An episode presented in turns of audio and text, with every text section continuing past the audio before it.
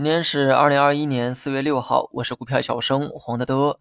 今天小票的走势呢，很明显强于权重，这个呢可能跟中小板和这个主板合并的消息有关。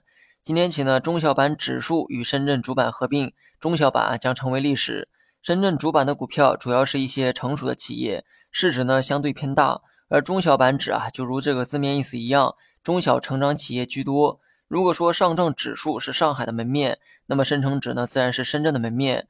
如今呢，中小板要和深圳主板合并，显然呢，对中小盘股的利好效应更强。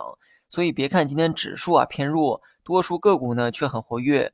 全年上涨的股票数量是两千八百多家，下跌呢一千一百多家。这个表现，我相信多数人啊都可以接受。毫不夸张的讲，今天的市场表现呢，甚至啊比前几天还要强势。这个呢，主要就是因为小票发挥了很大的作用。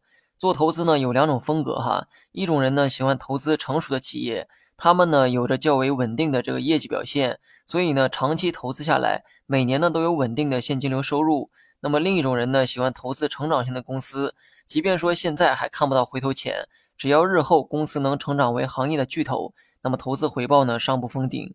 两种投资风格啊没有对错，但从过去三十年的投资情况来看，A 股的投资者显然更喜欢那些成熟企业，这个呢就导致卖酒卖醋卖酱油的股价涨得最好。而成长股呢，却很少有人问津。你仔细想一想，股市存在的意义是什么？不就是为了把希望的种子拿到今天让它发芽吗？可人们呢，却热衷于那些已经很成熟的企业。这个呢，显然和股市的作用相悖。管理层呢，显然早就意识到了这一点，所以呢，才有了创业板，随后又有了科创板。如今呢，就连上市审批啊，都要改为这个注册制，说明管理层呢，也在慢慢的引导市场的投资风格发生改变。今天合并中小板又是一次尝试。以后这种尝试啊会越来越多，投资者呢也会越来越适应投资风格的变化，所以呢立足于未来十年的投资方向，机会呢大概率会集中在具有高成长性的企业。那么那些卖酒卖醋卖酱油的股价会跌吗？